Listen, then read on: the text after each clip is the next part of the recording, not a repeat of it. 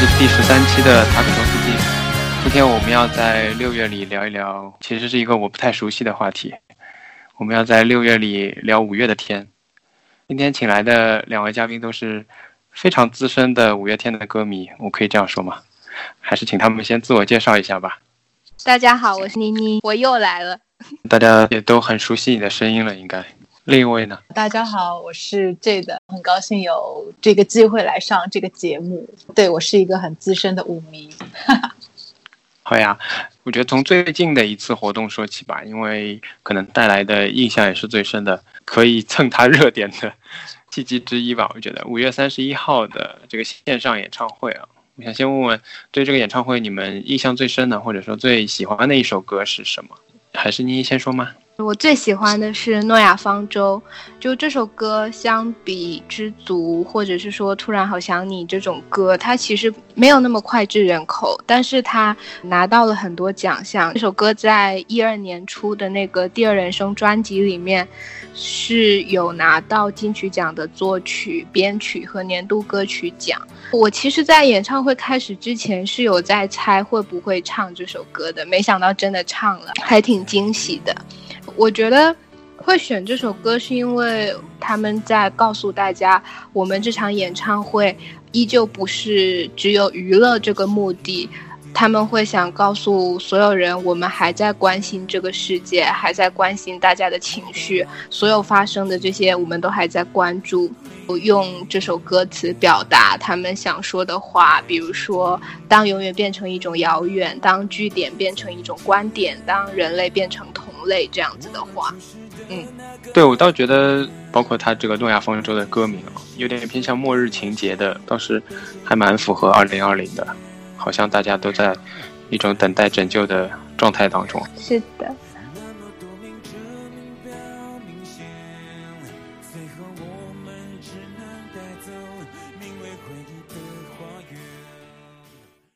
那这个呢？盛夏光年，其实这首歌并不算很少唱，他在最近的几次的演唱会里面，基本上是巡演的固定曲目，但。呃，我觉得这首歌它传递的一个意象是很有意思的。它最早其实是同名的电影，就叫做《盛夏光年》，是阿信第一次跳出乐队去和其他的一些乐团合作创作的这首歌。电影讲的其实是一个青春的孤单的故事，一个同性恋的男孩子爱上了自己的朋友之后，怎么去自处。但是我觉得这首歌里面传达的几个意象还蛮符合现在的心境。第一个会讲说，长大难道是人必经的溃烂？我觉得五月天他所有的歌曲以及他一贯以来传递的精神，是和长大，是和作为一个成年人你怎么和世界相处是密切相关的。第二个，他讲到一万首的 MP 三一万次疯狂的爱，却灭不了一个渺小的孤单。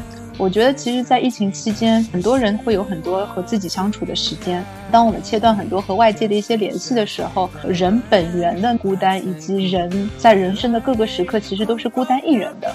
无论是在青春的电光火石的时刻，还是人到中年的时刻，可能都是会需要去面对的。第三个的话，这首歌的高潮，它其实很简单，它就一直在唱“我不转弯”。我觉得，在现在这个时刻。这个我不转弯会让人有更多的思考吧。就是当很多时候你的外在世界已经发生很大的变化的时候，你还是不是坚持原本的你，坚持你所认为正确的东西？所以我会选择这首歌。当然，这首歌的新的编曲也非常的好听。都说的这么好，让我本来想说的冷笑话都说不下去了。我本来想说，没事没事，我很期待你的冷笑话。没有，我本来想说，作为一个同性恋电影的主题曲，看看还是要转弯的。没事。不要这样。嗯，是是要很好笑。是的，请保留这一段。你们讲的这么深沉，让我一下子不好意思这样接回来。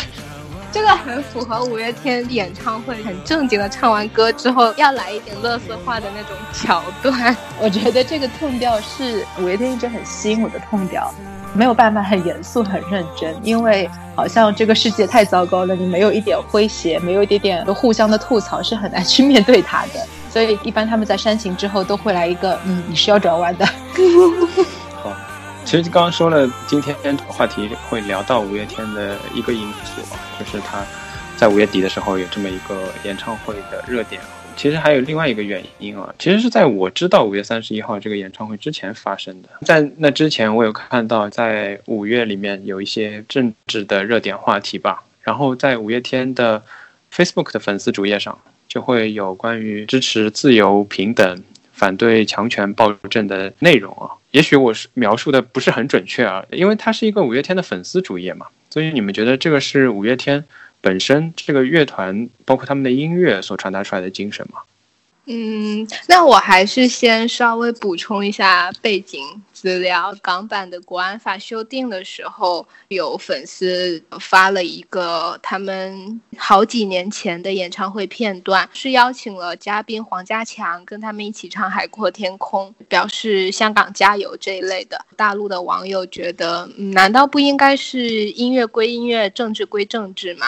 然后粉丝页的管理希望大家能关注一下这个话题，等于是发声支持了香港。这样，大陆网友和港台网友们就有一点点小小的争吵。其实他们从来就没有在公开的场合，或者是说在他们的歌里很明确的用到这种自由啊、平等啊这样的很宏大的词，但是。他们作为公众人物，用行动在表达，我们应该关怀弱者，我们不能欺凌少数。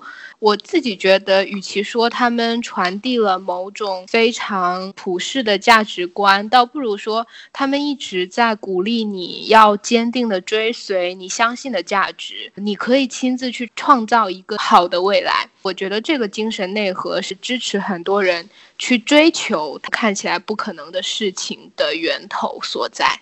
嗯，可能我也是把支持香港和支持民主自由两样东西划等号。嗯，忽然发觉我们今天录音的时间还蛮妙的，是六月九号，是哈，好意外，一个因缘际会的美妙的巧合。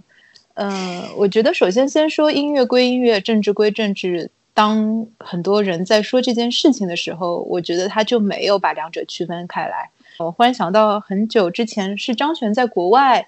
有开一个 live 的时候，当地的台湾的歌迷给他了一面台湾国旗，他把这个台湾国旗拿到了舞台上，说这是来自我家乡的礼物。当下就会有来自大陆的歌迷说，请你把音乐和政治切分开来。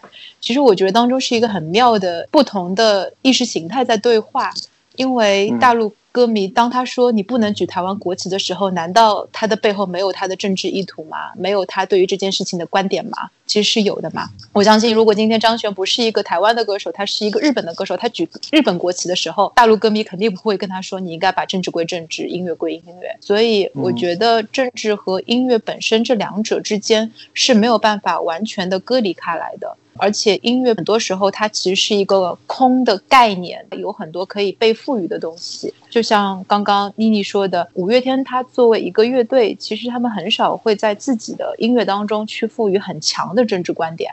更多的他的歌曲所在探讨的东西，比如他会探讨一个个体在这个时代当中，在这个大时代当中你是怎么自处的，你是怎么和时代相处的。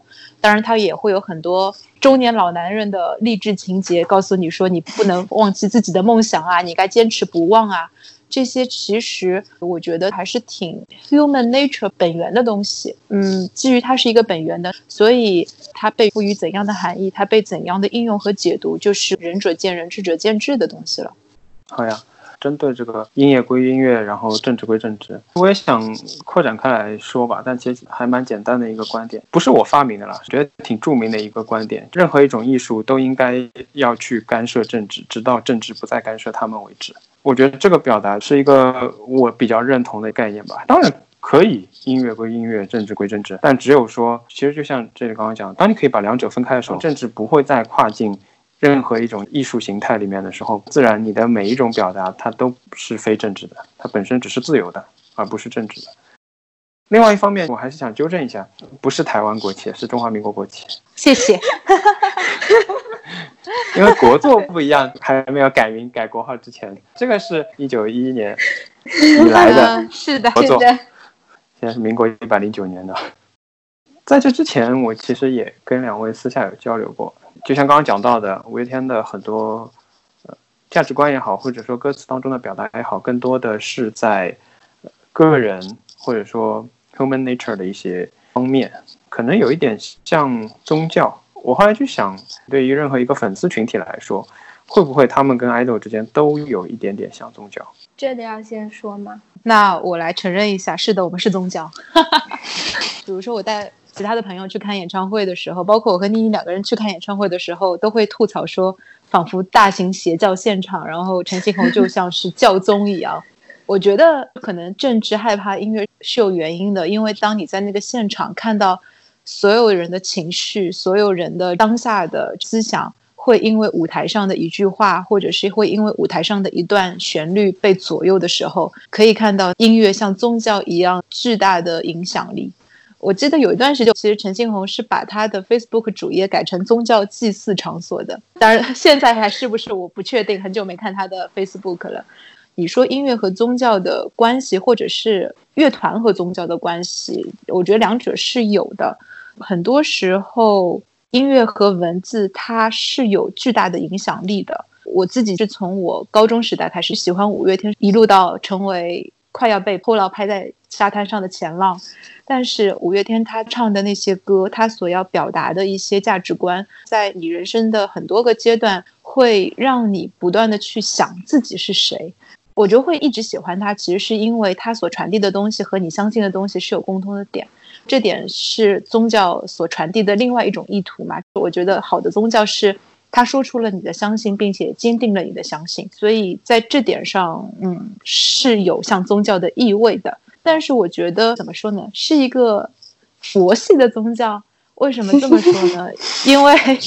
对于他来说，他不会去很强调说你一定要相信我的相信，我的相信是唯一正确的。我记得在很早之前，他们上一档电台节目的时候，他们有说过，想说的东西是通过音乐去表达的。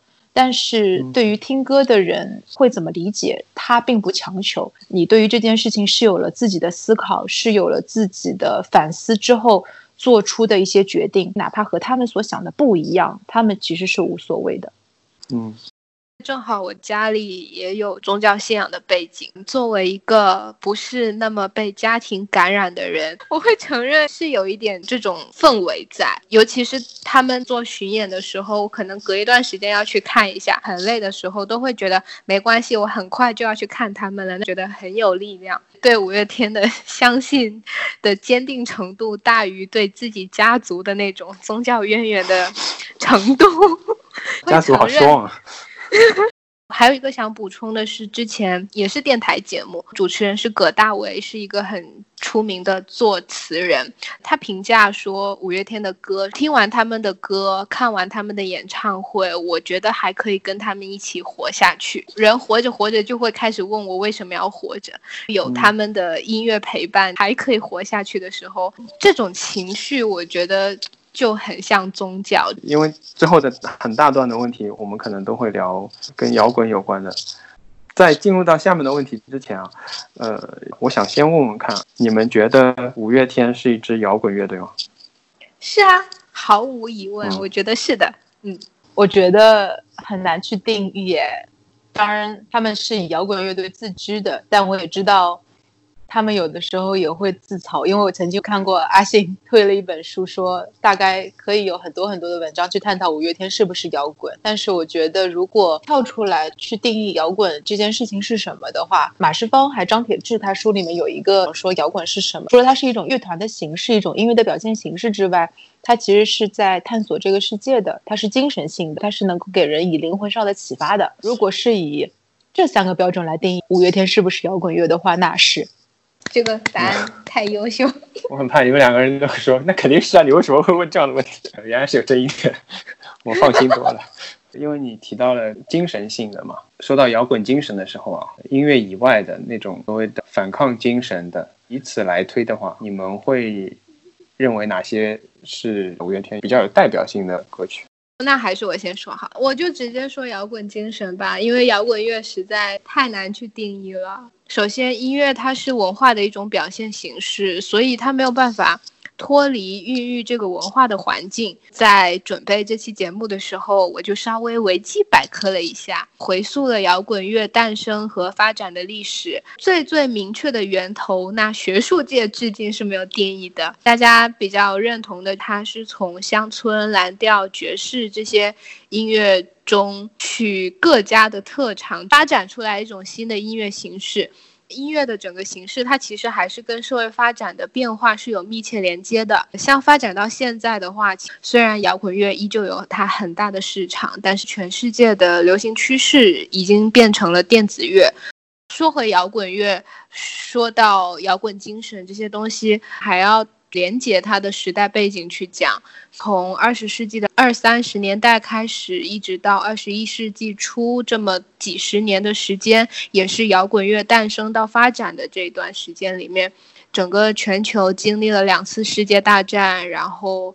冷战、全球化以及各国的经济从战后的重生、繁荣又到衰退，再到后面由全球化所带来的种族冲突以及贫富差距，这期间大家一起经历的各个地方的人，他们自己面临的冲突以及整个人类群体的情感，所以摇滚乐在表现这些议题中就是一个非常大的载体。美国跟英国的很多摇滚巨星强调摇。摇滚要有人道关怀，可能也要对人生有一些探讨，所以让我自己来选择一个面向去表现五月天的反抗精神的话，是他们早期的两首闽南语歌曲，一首叫《叫我第一名》，一首叫《灰戏》。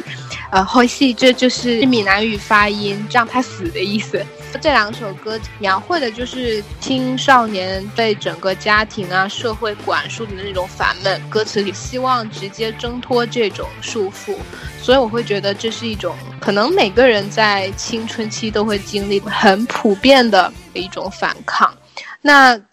他们的人道关怀，或者是说对人生的探讨，就会体现在他们有呃讨论生死的歌，比如《为爱而生》《如烟转眼》这种。然后他们对整个世界人的关怀，就有《少年他的奇幻漂流》一开始说到的呃《诺亚方舟》以及《二零一二》这些歌。你知道为什么一开始我是问你们最有摇滚精神和最有代表性的歌吗？因为如果我不加“最”的话，就会有很多。那我的答案岂不是要人命？说出你的答案。真的写 不出“最”。我不是已经把答案写下来了吗？我觉得每一张专辑都有啊。那你说吧。这个带我们回顾五月天的这。一路走来的人生历程，对，开始吧。好，让我平复一下心情。因为要选出最有摇滚精神的，我的定义理解，对于摇滚精神，它是精神性的，它会触及你的灵魂的。我觉得任何东西，它如果能够达到人最本质的一些思考，人最本质的一些探索。它其实就会触及到人的灵魂。我刚刚说到，从高中时代一路去听五月天的一个歌迷，我其实挺 lucky 的，因为我觉得我和这个团是共同在去成长的。在我人生的各个阶段，他们都会发挥到很大的作用。比如说从出道的时候，刚刚妮妮说到的或戏啊这种很有反抗性的，其实都是在第一张专辑里面发生的。那个时候，他们刚刚从高中从压力巨大的联考进入到大学。所以很多的反抗是对于联考体制的反抗，作为被联考压迫了的学生的反抗。到第二张专辑，它叫《爱情万岁》，它其实讲的是青年人开始接触到人生最美好的一个感情，叫爱情。到底什么是爱情？一整张的专辑的时间去探讨了爱情这个议题。第三章是人生海海，其实那个时候是他们要去当兵了，对于未来的发展有很多的迷惑。我觉得回应到。个体的话，就是很可能我们从大学开始步入到社会，开始要找工作，开始要找到人生的第二个社会价值的时候，也会产生的这样的迷惑：到底我想做什么？在这茫茫人海当中，哪里是我可以去从事的行业，或者是我想要成为的大人？到第四张专辑啊，作为歌迷，我想硬凹了，但是有点难，因为我觉得那个时候他们刚刚复出，所以其实那张专辑里面要表达的意图是很丰富的，既探讨说爱情，也会有关于社会的一些议题的反抗，比如说别惹我。所以在那张专辑里面，我比较难去说明确的专辑主题。所以我就先忽略了它。然后我们到第五章，《神的孩子都在跳舞》，这是五月天第一次去探讨一些比较大的议题。它叫《神的孩子都在跳舞》嘛，所以在那章里面，他有约翰·兰农去回溯他们最爱的这个偶像对于他们的影响。如果他活在现在的话，他会怎么去看这个世界？然后会有《晚安地球人》开始探讨人类作为所谓地球霸主。这个地位，如果我们依然这样无度的去消耗地球的话，那可能未来我们就会被迫要离开这个家园，去寻找新的家园。类似环保的议题，这一张专辑开始尝试着去做一些比较大的议题的探索。到了第六章的话，外而生，它发生的时间是一个挺微妙的时间，是团员当中有人结婚，然后开始做爸爸了。我相信很多时候我们也会面对到这样的一个新的生命的时刻，你的生命角色开始。要为人父、为人母，承担更多的生命传承的这样的一个思考，所以为爱而生有很多关于新的生命角色的探讨。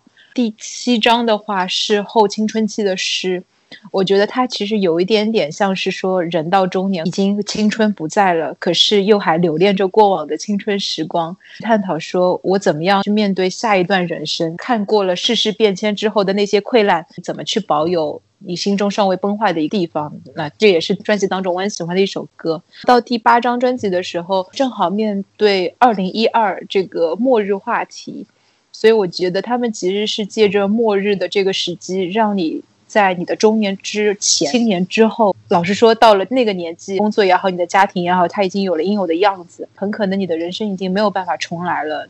但他让你去思考说，如果末日即将发生，而你有重启你生命的机会的话。你想要去过怎样的生活？到了第九章，就是最近的一章，它叫自传。其实这张自传它诞生的时间挺微妙的。五月天自己说过，他这辈子只像 Beatles 一样，他只做十张专辑，做完之后他就完全不再做音乐，不再做专辑了。所以第九张专辑有点想结束之前对自己所有生命的一个回溯。我记得在看演唱会的时候，有一首歌叫《转眼》，它整个舞美的背景是完全黑暗，只看到蓝色的灯光条在你面前不断的闪啊闪。它其实很像人生回马灯，好像让你去思考：是当你的生命走到尽头的时候，你是谁？陈庆侯他说过，他所有写的歌都是在为歌迷而写的，为这个世代而写的。而这张专辑，他想为自己做一些记录。当后人，或者是当外星人，能来到地球的时候，拿到这张专辑，会知道哦，原来曾经有一个叫做五月天的乐队，它发生过怎样的故事。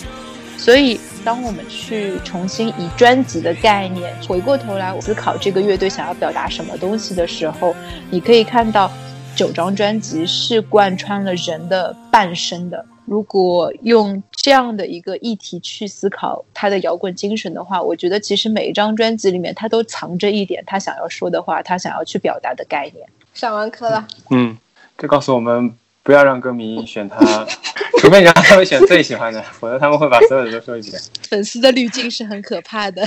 因为有一些启发，所以同时我在查，我还看到一个蛮有意思的东西。晚安地球人的百度百科上面写的创作背景写的是五月天献给讨厌摇滚乐的新宗教的歌曲，希望新宗教能够为世界带来新的希望。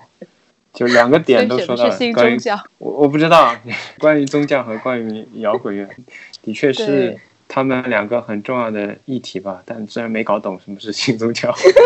如果以这个延伸开去，五月天里面虽然是一个乐队，但是因为他们有不同的人马，不同的人所关注的议题是不一样的。比如《晚安地球人》，然后之后会说到的《少年他的奇幻漂流》啊，《转眼》啊，这些歌曲的曲作者是石头。他的曲风是会更大的，关注到很多更宏观的、跟宇宙有关的巨大的议题。听他的曲式的时候，就会感觉到飘渺感以及宏大感。当然。音乐分成两部分，一个部分是音乐本身，另外一个部分是它的词嘛。五月天的创作流程它是这样子：由团员先出曲，之后阿信会去理解这个团员出的曲，他背后想要表达的议题是什么，通过他的文字去把他想要表达的意象更加的具化。有这个解释是想说，其实这些创作。有的时候是能够表达出团员不同的这对于世界的认知和对世界的价值观的。刚刚我们讨论这个话题是从五月天的摇滚精神来看的嘛？摇滚精神本身也是一个很宏大的话题，它有多元的不同的面向。所以所有的词都是阿信写吗？对对所有对，要摸着良心，呃，部分的词不是。就他们团里面没有其他人。还有你说那西和弦是玛莎帮他填的，对，约翰南农好像是玛莎跟他一起填的，像超人是他和冠佑，大部分都是他填的。对，因为他是一个很龟毛的作词人，一首歌可能会写很嗯久，然后会有很多卡关的时刻。在这个时刻，团员就会给一些建议，他们就会把有参与到一起创作的团员冠名到作词人那边去。我我想到这个问是因为前年的 Queen 乐队的电影里面，其实很多耳熟能详的歌未必是主唱写的嘛，当然很多都是主唱写的。最有名的，比方说 We Will Rock You 之类的，其实不是他写的嘛。嗯另外一点就是，每个人都有他自己的风格嘛。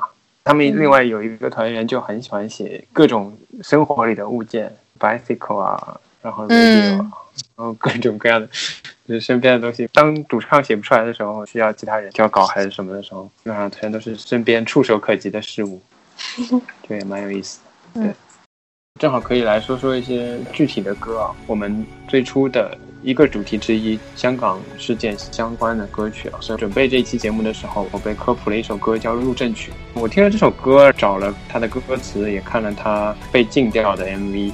这首歌词里唱的这个事件啊，其实距离现在来说已经有几年了，而且这个歌词或者说 MV 影射的事件，其实是在台湾。对大陆来说，有些热点事件其实并不是我们知道的。但是事实上，看这个歌词，看这个 MV，即使不太了解其中的背景，我觉得人们还是会被它感染。我觉得这个就是音乐带来的共鸣感吧。关于《入阵曲》这首歌啊，你并没有什么要说的吗？因为我终于说一首，可能是你们你们让给我的，你们前面都没有提到。嗯。哦，对哦。关于这首歌以及香港，有三个还蛮想补充。一个是五月天演唱会的周边 T 恤，大部分是黑白两种颜色。香港的整个运动从去年的今天开始往后发展，是从白衣服换成黑衣服的。年轻人就穿着他们演唱会的周边 T 在街头。还有一个是学民思潮的发言人黄子悦。他在 IG 发图配文，就是入阵曲的歌词。有香港人把这首歌当成背景音乐，做了也是文宣类的视频，放在 YouTube 上，而且点击量还蛮高的。你要是搜入阵曲的话，这个还在挺前面的。因为他们跟香港有五月之约，所以其实他们在香港是有非常非常多粉丝的。虽然在香港的基本盘也是非常好的，让香港人去解读这首歌的歌词的时候。我觉得对他们来说的感慨就会有很多。当他们这么解读，而大陆这边会觉得是冒犯的时候，回到我们最开始的场景中，应该音乐归音乐，政治归政治，不要把他们的歌曲政治化了。当你觉得这首歌被政治化了，是对你的一种冒犯的时候，其实我觉得这么想的人，他们有没有去反思自己这么做是不是有一种很霸凌的态度？为什么别人就不可以按照别人的方式去解读呢？如果你觉得这样解读是有危险的，可能会妨碍到他们以后到大陆演出，那。这是谁的错呢？你如果禁止别人这样去解读，而不试着去思考，呃，去理解他们为什么要这么做的话，你的行为是真的在保护你喜欢的乐队，还是助纣为虐？虽然在节目里面，以上这段话的听众他不一定会听到，但我还是希望，如果有机会的话，听到这段话的听众能去思考一下这样的问题。嗯，说这个的话，话题就到了曾经来过的 C C 想，在这个方面啊，所有的问题都可以归为肖战式的问题。被强调这件事，就你不去怪强，然后你来怪导致被强调这些行为的，不管是粉丝啊还是其他人，方向就肯定错了嘛。恰好这首歌的歌词开头就是“当一座城墙，只为了阻挡”嘛。其实这个话题我跟你以前讨论过，我们有的时候会感慨说，五月天很多歌里面唱的东西，听歌的那些人真的听明白了吗？我觉得五月天他整体的音乐不太会去强调他的政治性，不太会去强调他的主张，但是他会有很大的一个想要去传递给大家的概念，是说我们是需要包容的，需要理解不同的两边或者是三边，他们彼此是怎样的一个想法。但是，就像刚刚妮妮说到的，很多的人会以哎为了保护他们这样的理由去把自己的观点强加给另外一方的时候，我想问的是，他真的是想保护他们吗？我其实对于这个所谓的出发点是有怀疑的。我忽然想到，题外话说一个，我们应该三个都是在国内的政治语境里面长大的嘛。台湾是祖国不可哎，会不会冲塔？祖国不可分割的一个部分，其实是我们从小到大所接受的话术。我一直对这件事情深信不疑，但是我忽然觉得我的世界开始发生倾斜的某一个刹那，是说从小到大是听台湾的流行音乐长大的。无论是最早的李宗盛、张艾嘉、陈淑桦、周华健这种很老派的歌手，一直到现在的台湾的乐团，我觉得就是因为一直去听他，在你的心中，他们不是一个他者，而是一个你熟悉的、去了解的对象，所以当那片土地上的人。他们意识形态也好，或者是对于某些事情的观点和你不一样的时候，不会想着说我一定要去否定他，我一定要觉得他们是不对的，所以你会想去了解说，哎，为什么你会这样想？原因是什么？你甚至会试着去尊重他，试着去找出可能的共同点。那个时候，妮妮应该有安利给我过《好国好民》嘛？哦哦哦，那个是然后其实上上期嘉宾安利的。当你去听他们的描述，去听他们是怎么样在不同的历史语境以及教育的环境下去找寻自己身份认同的时候，会觉得，哎，这个真的是一个探索的过程。所以回到刚刚的那座城墙是什么？我觉得有的时候不单单是政治本身，而是我们心里面所筑起的那道城墙，让我们只想着自己的观点，忽略了对他人的包容。嗯。以上，他们会这样想，是因为他们被洗脑了。我觉得，如果稍微了解台湾的话，除了音乐，也有很多书可以去了解台湾普通民众的想法。比如说，《我们台湾三十年》这样的书嘛，跟我们一样，其实他们也是这样被洗过来的，只是他们会说，黑龙江是伟大祖国的一部分，中华民国的一部分，台湾人也要去背。大庆油田啊，番枝花、六盘水，就像我们对于阿里山和日月潭的印象，对于台湾人来说其实是一样的。他们的教科书也是这么教的。就这个话题延伸开去说了很多内容啊，我觉得另外一方面也是一种音乐的面向吧，就是它没有局限性，词曲都可以带我们突破音乐和突破它这些纸面和表达出来的东西。刚才讲到墙嘛，台湾发生的事情也好，你说今天。大陆和香港也好，你说我们互联网当中的墙也好，你三十年前的柏林墙也好，你会发现对于所有的这些都是可以适用的，对吧？我们也知道过去的时候音乐也可以切实的去影响柏林墙两边的人。今天这么一个互联网的世界，你们会不会想到，比如入阵曲或者说某某歌，它的作用也可以去影响今天的两岸，今天的世界？嗯。一个是音乐现在依旧有这么大的影响力吗？我是画问号的。但是如果说真的有一首歌要放之四海，让大家一起去思考的话，我还是会选《少年他的奇幻漂流》。真的是从去年的这个时候开始发生的所有一系列事情。之后，这首歌经常会浮现在我的脑海，就飘出这首歌，因为歌词里面他就很直白的问你：我们会航向怎样的未来？无数命运流转，相遇在汪洋中。当你抬头看，当巨浪排山倒海的袭来，我们把手松开，心也溃散。诸神已离开，鬼在狂欢，而人们在纠缠。谁生错血脉？谁长错色彩？谁梦错了期待？我觉得这三个问号：谁生错血脉？谁长错色彩？谁梦错了期待？放在今天，美国发生的事情，香港发生的事情，问谁心里可能都会停一下。你真的需要去思考。他后面还说：夜色的最黑暗，那不是最黑暗，而是人们无穷无尽的争端，把你我推向了最远两端。这个完全就是在讲现在的情况，我们两岸四地大家就是越走越远了。那他后面还继续写：如果世界只剩你我存在，为何人们依然争论着那未来而践踏着现在？这每一个问号，每一句词都很直白，每个人都可以拿这些话来问自己。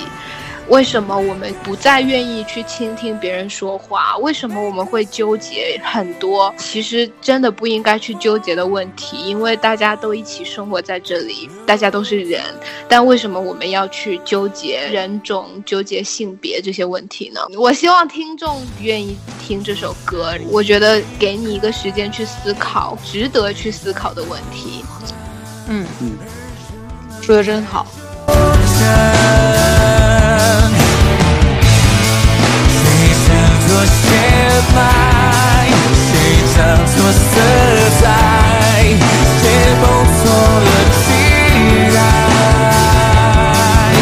我在看到这个问题的时候，觉得这件事情真的很难。疫情开始之初吧。我记得三联有刊登过《人类简史》的作者他的几篇文章，他在《未来简史》里面其实有说我们人类到底要航向怎样的未来。在书里面的结论有一些是比较悲观的，因为他觉得人类是想要成为神的。疫情来的时候，他有一些些的期望，他因为疫情这件事情把人打下了神坛，让人意识到说在自然界的面前，在地球面前。我们并不是霸主，只有在这些共同的困难和难关面前，人类才可以成为世界性的命运共同体。所以在一开始疫情之初的时候，我还是有一些挺乐观的情绪的。但是随着时间不断的推移，我们面对这个共同难关的时候，至少你能够看到一些彼此的指责，因为国籍、民族，甚至因为肤色。把自己给区隔成了我们和你们，我觉得还挺悲观的吧。在共同的困难面前，隔阂反而变得更加的大了。所以，如果一定要选一首歌，那我选《勇敢》吧。五月天在某一年的新年的时候 launch 的一首歌，希望能够在这糟糕的世界里面，可以依然给坚持不懈的人一些小小的鼓励。我补充一下，这首歌是一四一五跨年的时候发出来的。一四年，台湾正发生着太阳花运动。嗯。而且一四年，他们自己因为福茂的事情也受到很大的波动和影响嘛。他写给他们自己，也写给这些所有的人。他说：“这是一个失去期望的时代，我们每一个人对于这个世界已经没有什么期待了，好像只有很无奈的，只有很愤慨的去忍受这些眼泪。即便如此，即便我们没有那么厉害的天才，即便我们不是站在金字塔顶端的人，怎么办呢？还是要拼着。”有的力气去挑战这个无情的世界，慢慢慢慢的一步步的继续走下去。我觉得这像是给我自己的自勉吧，哪怕对于这个世界很失望，可是还是不能和他同流合污啊。总感觉此处应有掌声。我啪啪啪啪啪啪啪啪啪。我觉得总说摇滚精神是反抗精神哦，但其实你们刚才的回答当中都已经超越了反抗。这个话题有一些，我觉得其实已经到了建设的范畴。因为本来我的问题想说，如果我们在谈摇滚精神，谈这样一种反抗的精神的话，会不会有人质疑说，哎，你这个不够具有建设性，只是在破，没有在立？但是我觉得，其实，在刚才的聊天当中，已经回答了这个问题了，已经向大家展示了这一些音乐、这一些歌词都可以给我们带来一些。建设性的思考和对未来非常有意义的想法，嗯，对这个你们还有什么想补充的吗？我觉得可能我们从小在大陆长大的习惯，大家会觉得听话，然后按部就班是很好的。反抗总会跟叛逆这种词联系在一起，家长啊，整个社会并不鼓励你反抗的精神。可是我觉得反抗是第一步，没有看到问题。你就解决不了问题啊？嗯，我其实是一个挺中庸的人，觉得很多事情你是需要辩证着去看的。就比如说，我们今天在谈摇滚乐，谈摇滚精神，但我并不鼓励所有的人都觉得世界是需要去反抗、需要去抗争的。甚至我都不太喜欢“反抗”这个词，因为我觉得反抗其实就是两个对立面啊。我还是希望大家有一个比较理性的态度去思考，说我对抗的到底是什么？它是一个表象，还是问题真正的根源？想清楚了，然后再去把你的声音说出来。觉得这个是谈反抗的时候需要警警惕的一个东西，不要陷入反抗的反叛情绪。当我们说到要不破不立的时候，另外一个要看的是说你立的是什么。如果我们在这边说的力是说要把世界变成一个美好的乌托邦，然后要去找到一个行之有效的策略的话，我对这件事情还是没那么积极的。我觉得人没有如此大的能量，一个人甚至是一群人是不太有可能拍着胸脯说啊，我这个方法一定能把世界变成更好的世界的。这是一个不断的探索的过程，也是一个不断自我。纠偏的过程，在这里我可以分享，在张铁志的书里面，他介绍列侬的一个故事。在最早的时候，大家知道 p i t o s 它是产生在嬉皮时代的嘛，嬉皮是。所强调的大的世界观是爱与和平，是要去净化他人的心灵。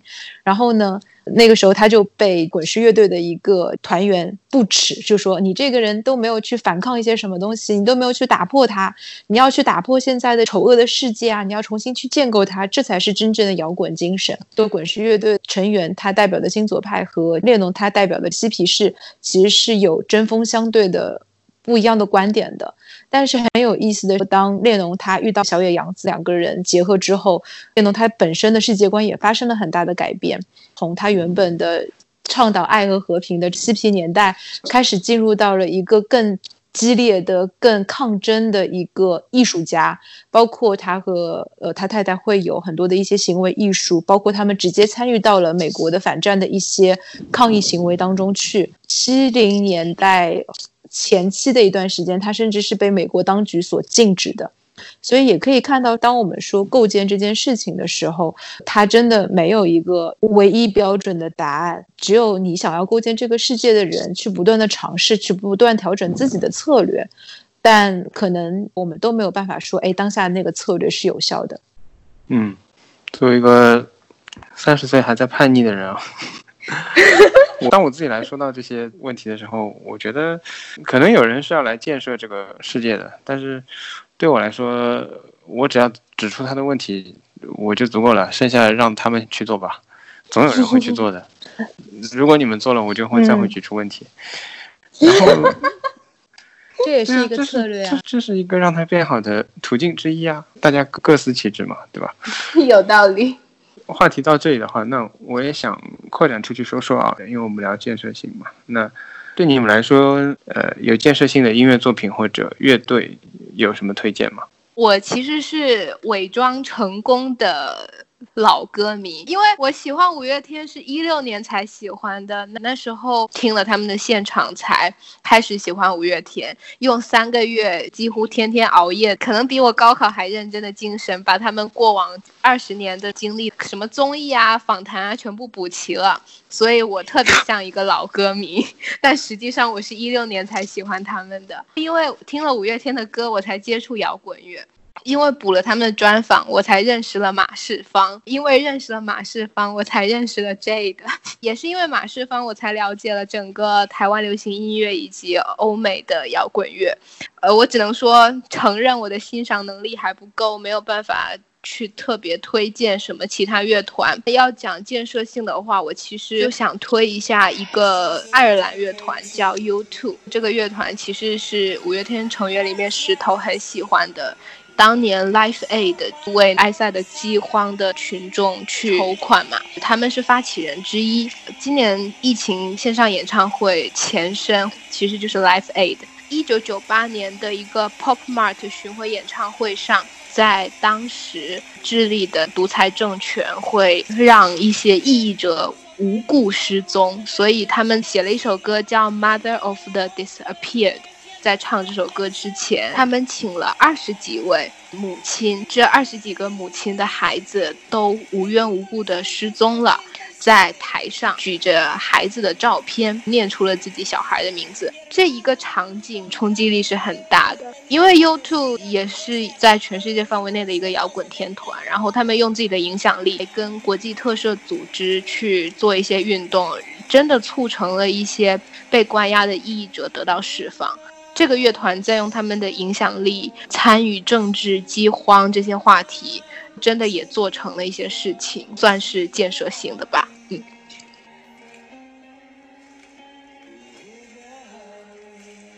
嗯，这个呢？首先我先说，我听音乐整个还是挺窄的，基本上都是留在华语音乐嘛。我可以说一说台湾音乐本身这一个脉络对我的影响，然后我觉得它也是能够在不同的世代里面去影响不一样的人的。大家都知道，整个台湾社会其实跟我们还蛮像的嘛，他们也面对过。白色恐怖的时代，面对过很严苛的戒严，然后解严，所以在整个时代的脉络里面，都会有非常多的音乐人，哪怕在非常高压的政治之下，都想要去发声。在台湾，其实也是马世芳的母亲，她叫陶小青，其实是去推动了整个台湾民歌运动的发起。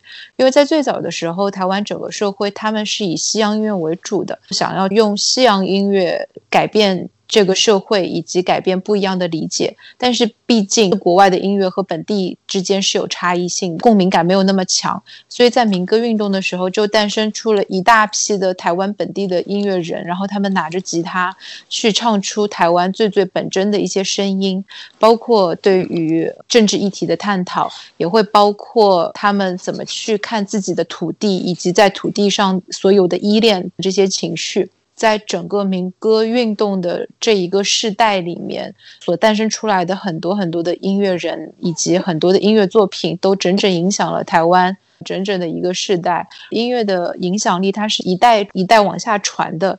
就比如说五月天，他们在成长的过程当中，他们经常也会说受到了罗大佑、李宗盛的影响。之前有一个台湾的音乐人叫胡德夫，他有一首歌非常非常的。广为流传，然后在很多的这个政治运动当中都会被拿来做一个抗议歌曲，其实是《美丽岛》。嗯，所以很多的台湾本土的音乐，慢慢慢慢的都会对于不同的世代产生不一样的影响。嗯，说完过去的话，我觉得最近几年的台湾独立乐队也有很多不一样的声音出现。就比如我之前和妮妮我们讨论过的一个乐队，叫做草东没有派对，对吧？这个乐队是在某一年拿到了最佳乐团，是吗？对，一七年。对，当这个乐队拿到最佳乐团的时候，我记得在五月天的群里面产生了很多的讨论。大家的意思我转述一下，这是什么玩意儿啊？的是，他们都能拿最佳乐团。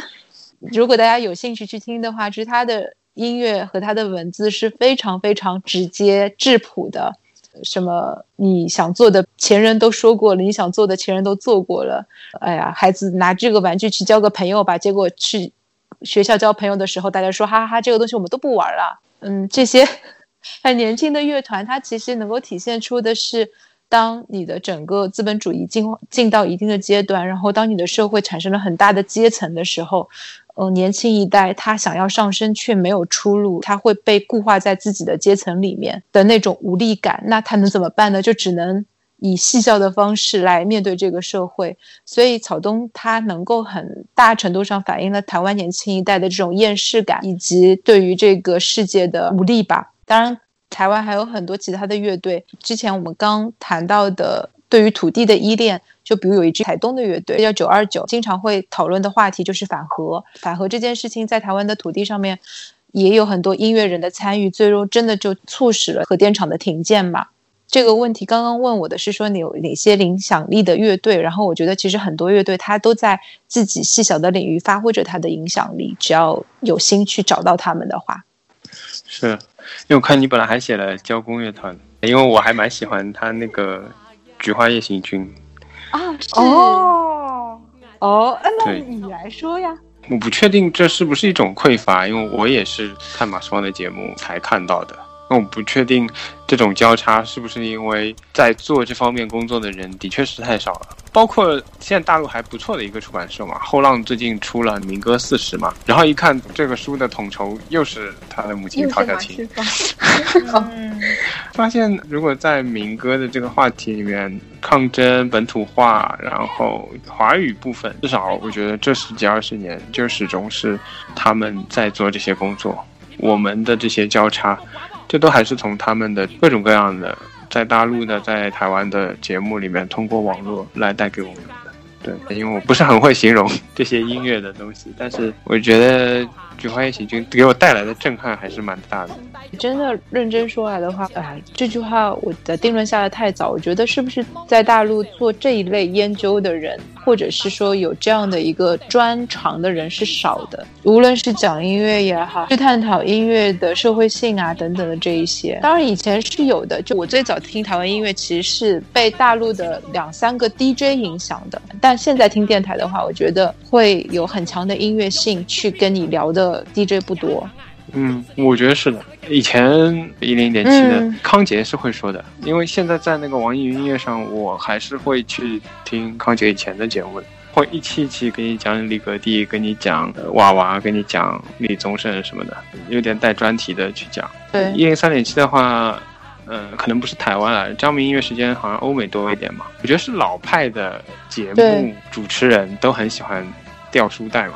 现在不流行这种方式，我不知道听妮妮你可能不知道。没有，我我我陷入了那个世代差异和不不不，因为这全是对这全是上海台的嘛。对，你们推荐完了这些乐队和作品啊，我们再重新来讲讲《入阵曲》，因为它是一首很有抗争精神的歌，同时就像刚刚讲的，它也是一首被 MV 被禁止播放的歌。但是另外一方面呢，它又是在大陆作为一个电视剧主题曲出现的，非常商业化的，让人在看到这首歌的时候，在大陆，我想很多人可能跟抗争精神压根联系不起来。你们觉得把这样一首作品商业化的做法，或者说以这种商业化的处理方式淡化，呃，这个创作原意的一种选择啊，是不是属于一种妥协？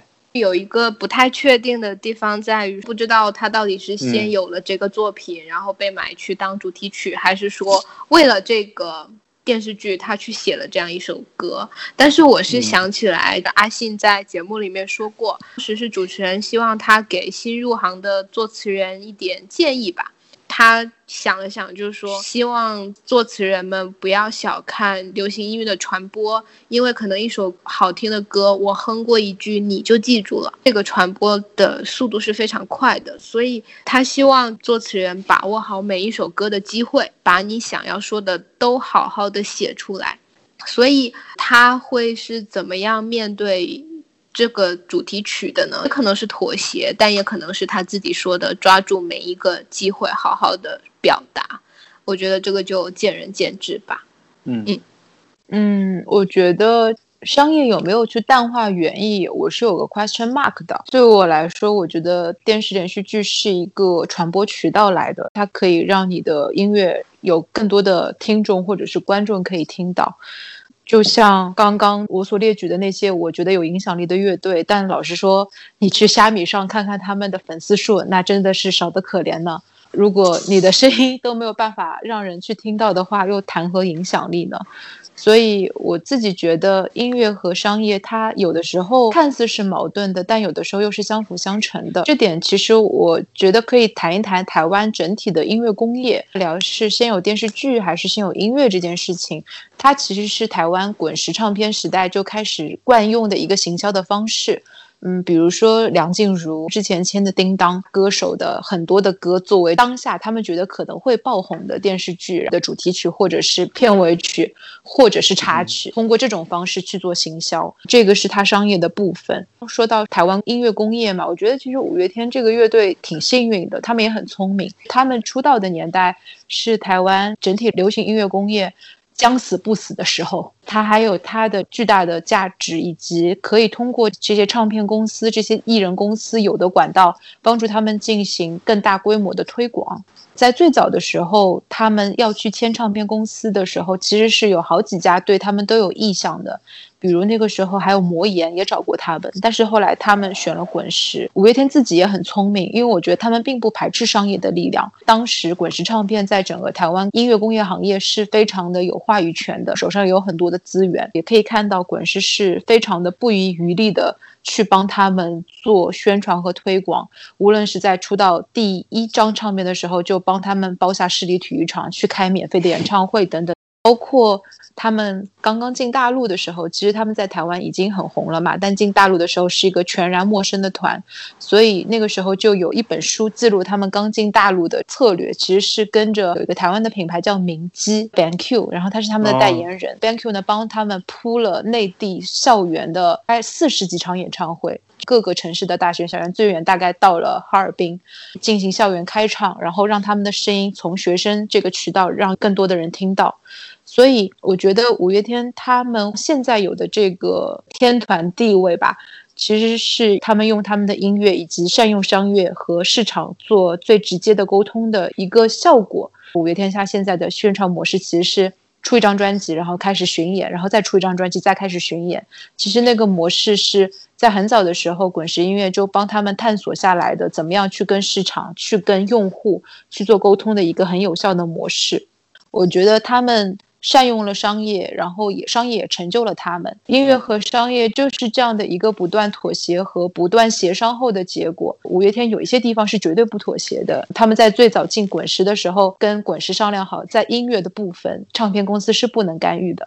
包括他们自己的相信音乐嘛，它下面还有一个公司叫做相知国际，专门去投台湾本地的独立乐团，然后帮他们的唱片去做发行、去做推广，让这些乐团的声音可以有更多的人被听到。所以我觉得音乐和商业它是一个相辅相成、互相成就的一个过程，就看你怎么去平衡当中的度了。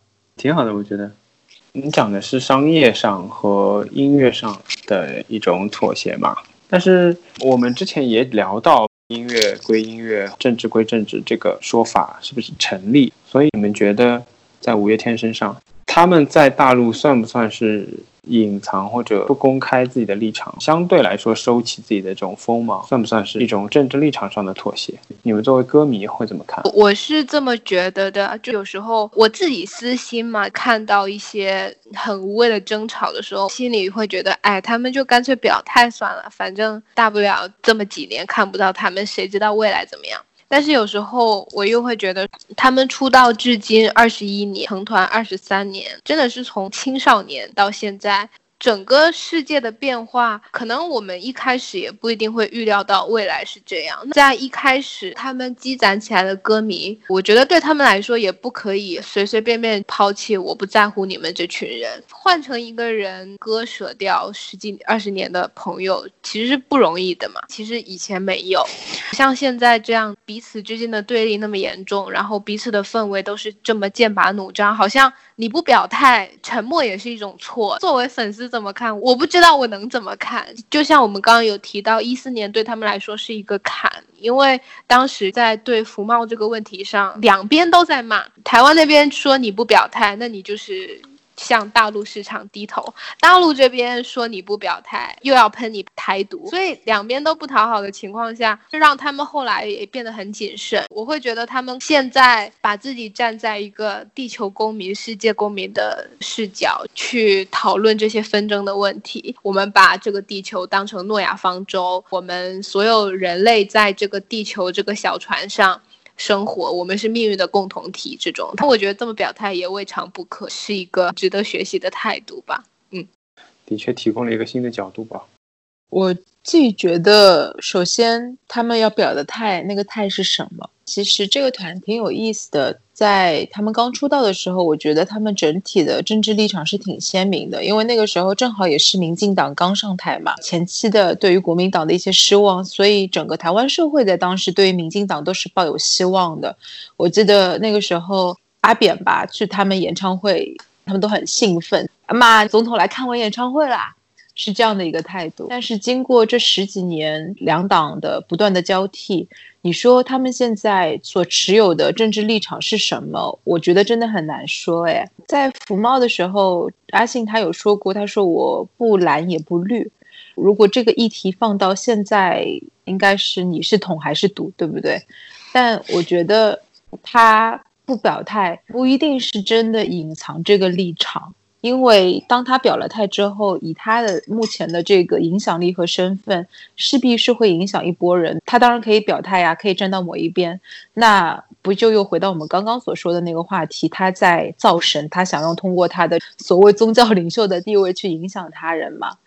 戈壁光环啦，我相信他的这个不表态可能是有隐藏的意图在，但另外一方面，我觉得也有可能他就是真的没有。就像 John Lennon 他在 Imagine 里面唱到 Imagine all the people living for the day。当我们把所有的政治、所有的种族都抛开的时候，其实我们就只是生活在这个世界上的人。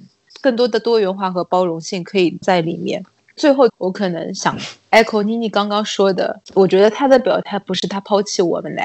如果因为他的表态，那个人就要走的话，那其实是那个要走的人抛弃了他们吧？啊，对，说的太好了，这这句话拜托留下来。今天也说了很多啊，作为最后的一个总结吧，因为你们也提到世界公民的这个概念，因为音乐也是世界性的嘛，站在世界的相反面，你们会担心墙内 听不到？我们为什么在世界的相反面？我们好惨哦！对，加个字应该可以解决这个问题，就是站在世界性的相反面。那么，你们会担心这个墙内听不到五月天吗？我觉得突然好想你什么的，应该还是听得到的吧。还有一个很有意思的事情是，还没有乐团奖的时候，五月天第一次入围了组合奖。台湾有五个乐团维持了很长时间的友谊。一二年的时候，在犀利趴上面这五团相聚。一六年还能搜到，其中有个团叫董事长乐团，但是今年呢已经搜不到了，因为这个团去年帮月荣光填了台语版。这个团是五月天的好友团诶，虽然他们的名气当然没有这么大，可是我觉得这中间有一些很微妙的关系。不过我我一直相信五月天五个人能处理好。这种红线问题，他们真的非常聪明。怎么说呢？实在听不到的话，恋爱 ing 你总不能禁掉吧，对吧？啊，不行，恋爱 ing 里面有一句话叫“水能载舟，也能煮粥 ”，我觉得可能还是有点危险。就是这个“水能载舟”，那就突然好想你吧，总不能有问题了吧？会处理成艺名啊？是的，有道理哈。其实会担心在墙内听不到某些乐团的时候，我觉得这件事情还很有意思。我们在聊这个话题之前，我去整理了一下我的虾米收藏，它不显示哪些人没有了，他就说该艺人已被删除，我都不知道我被删除的是谁，不知道谁触犯了底线。对，因为我很早之前听梁文道的一道节目，然后他介绍了一个德国的乐队，我有点忘记了，但是我记得里面。他读了一段很长的歌词，说他们害怕黑夜，他们害怕士兵，他们害怕母亲，他们害怕很多东西。如果他们害怕那么多东西的话，我们又在害怕他们什么呢？其实我觉得有的时候，相比起摇滚乐队，政治家可能更相信摇滚乐队的影响力吧，所以他才想把那些具有影响力的东西，让他害怕的东西早点抹杀掉。如果真的是因为某些原因在墙内听不到的话，那觉得挺高兴的。也许五月天真的发挥了他作为一个摇滚乐队真正的影响力。哦，又想鼓掌了。我查完了，是捷克摇滚乐队，宇宙塑料人。是的，对，是的，是的，是他们。我觉得这首歌很妙。我觉得老实说，如果真的是被压制的话，社会是有弹性的。越是被压制东西，越是会反弹。但最可怕的其实是现在的状态，是你不觉得你被压制，你甚至站在了压制他人的那一方。如果我们的社会对话的空间对于他人的理解和包容越来越低的话，可能不是五月天不允许被听到，而是很多人都不会再去听五月天啊！又想鼓掌，听了好想哭。本来每一期。结束，我都会试图拔高一下。今天我觉得这里已经 完成了这个，嗯，拔高的工作。另外，你们跟我说五月天的风格或者说精神，就是拔完高之后应该踩一踩，开心一下。嗯，明明回顾起来这是一期很开心、很好笑的节目，嗯但不知道为什么当中也有很多很沉重的地方嗯我们好像什么都能够聊得很沉重就是这样子今天的节目就到这里谢谢两位大家再见谢谢。拜拜。你问我全世界是